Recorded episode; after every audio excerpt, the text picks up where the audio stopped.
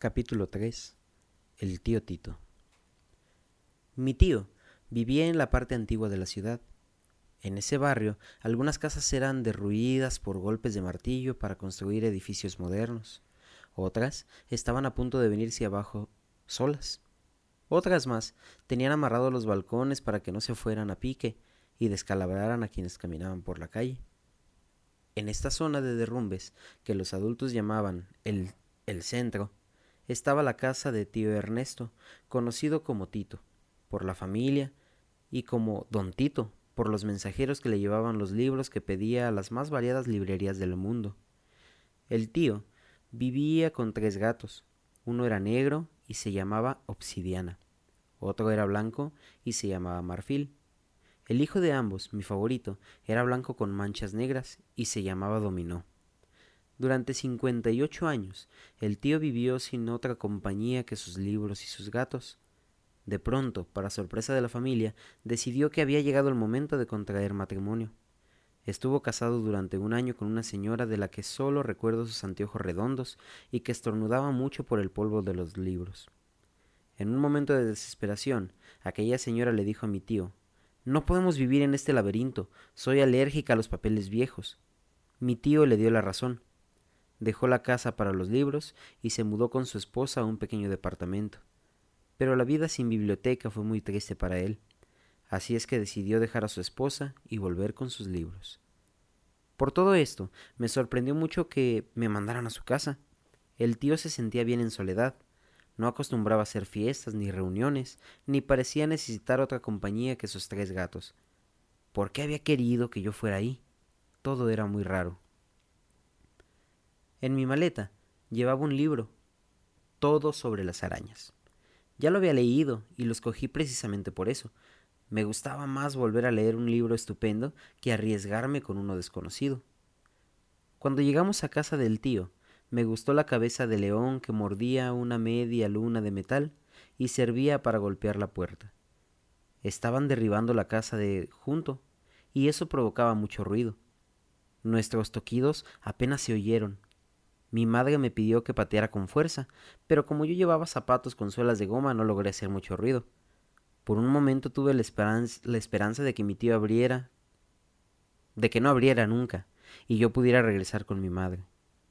Justo entonces, la puerta se abrió. ¿Llevaban mucho tiempo tocando? preguntó el tío. Adentro apenas se oye lo que pasa afuera. Era cierto, en cuanto cerró el portón se produjo un gran silencio como si estuviéramos en el fondo del mar. He colocado aislantes especiales, solo así puedo concentrarme para leer. El tío me vio de frente, con ojos tan atentos que parecían a punto de salirse de su cara. Tuve ganas de decirle mm, No me veas así, que no soy un libro, pero no me atreví. En todas partes había libreros y volúmenes apilados en columnas que llegaban al techo. Vengan a la sala de estar, dijo el tío. La sala de estar era un cuarto un poco más despejado. Había libros en las paredes, pero no en las sillas. Pudimos sentarnos ante una mesa donde un mapa servía de mantel. Australia me tocó justo enfrente. Dije que era mi país preferido. Estupenda elección, querido sobrino, contestó el tío. No hay mucha cultura ni muchas antigüedades en ese rojo desierto, pero es la casa del ornitorrinco, el más fabuloso de los animales. Un resumen biológico, una enciclopedia de lo que puede ser sin serlo del todo. El, ornitorrinco podía ser un pato, un castor o una marmota. Su secreto consiste en disfrazarse de otros animales para ser él mismo, un gran actor de reparto.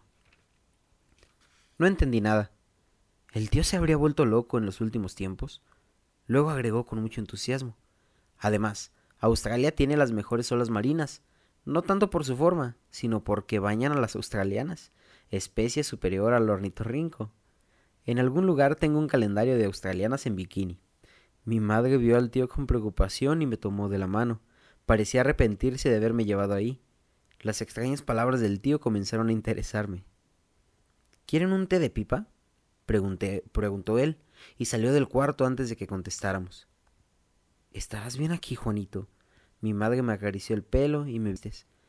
Ella me había dicho que necesitaba pasar unas semanas a solas para buscar un departamento más pequeño, ahora que éramos menos. No quise preocuparla más de lo que ya estaba, diciéndole que el tío me parecía medio loco. Interesante, pero loco. En un rincón de la sala distinguí una telaraña plateada, de forma triangular, idéntico a una ilustración de mi libro Todo sobre arañas. Me gusta esta casa, le dije a mamá. Si te sientes mal me puedes hablar por teléfono. Esto último no era tan sencillo. Para el tío el teléfono era un error de la vida moderna. Odiaba que un timbre interrumpiera sus lecturas. No quiero oír otra voz que mi conciencia, decía cuando alguien le preguntaba por qué no tenía teléfono. En la farmacia de enfrente puedes llamar, explicó mi madre. Toma, me dio una bolsita con monedas para pagar las llamadas. El tío regresó con una tetera humeante. Los viajes en barco no fueron en vano, dijo. Gracias a las intrépidas tripulaciones que llegaron hasta la India y Ceilán, y a la estupenda costumbre de los capitanes de beber té, Hoy podemos remojar estas hojas en agua caliente. Huelan, queridos parientes. ¿Quieren té de humo? El tío Tito sirvió antes de que le contestáramos. El té, en efecto, olía a pipa. Lapsan Shank. Así se llama esta rica variante. ¿Es buena para niños? preguntó mi madre. Bueno, yo diría que Juan ya no es un niño, opinó el tío, y me cayó mejor. Bebimos el curioso té hasta que mi madre dijo que necesitaba hablar a solas con Tito. El tío propuso que yo revisara la casa mientras ellos conversaban. Me entregó una campanita. Si te pierdes, explicó, agita la campana y llegaré en tu auxilio. ¿Era posible perderse dentro de una casa? En unos minutos descubrí que sí. ¿Y de qué manera? Caminé por un pasillo rodeado de libreros y entré en la primera habitación a mi alcance. Era un cuarto de doble altura, cubierto de libros de pared a pared, rodeado por un balcón con escalerilla que permitía llegar a los libros del segundo piso. Seguí rumbo a otra recámara, sin ver otra cosa que libros. De pronto Dominó saltó desde un anaquel y se escurrió por una puerta. Lo seguí y me encontré en un corredor oscuro. Traté de dar con el interruptor de la luz, pero mis manos solo tocaron volúmenes empastados en cuero. Tropecé con libros que estaban en el piso. Volví a buscar el interruptor de luz y de pronto creí encontrarlo. Toqué una pequeña palanca y la jalé hacia abajo.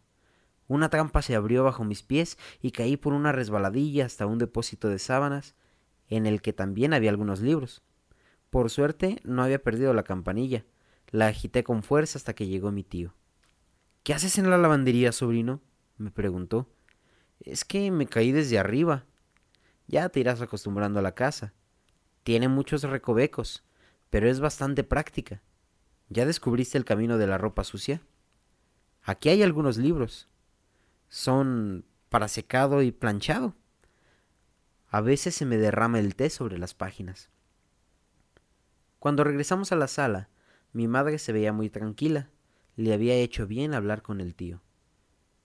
Ya vimos la utilidad de la campana, dijo Tito. Nunca te separes de ella. Te aconsejo que te la amarres muy bien. Tengo un libro de nudos y te recomiendo el que se llama Margarita. Una vez atado, ni Dios lo quita, recitó. Mi madre se despidió con muchos besos y abrazos. Olí su pelo, el mejor olor del mundo. Ella me recordó que le hablara de vez en cuando, desde la farmacia de enfrente. Cuando el tío y yo nos quedamos solos, me dijo, Muy bien, Ahora propongo que pongamos en práctica el método del famoso detective Sherlock Holmes para conocer personas. Vamos a hablar de nuestros defectos. ¿Cuáles son los más graves que tienes, sobrino? Mm, no sé. Para vivir con alguien tienes que saber qué problemas te puede dar. Nadie es perfecto. Si aceptas esos problemas, te vas a llevar muy bien. Es que no se me ocurre nada. ¿No serás un poco presumido?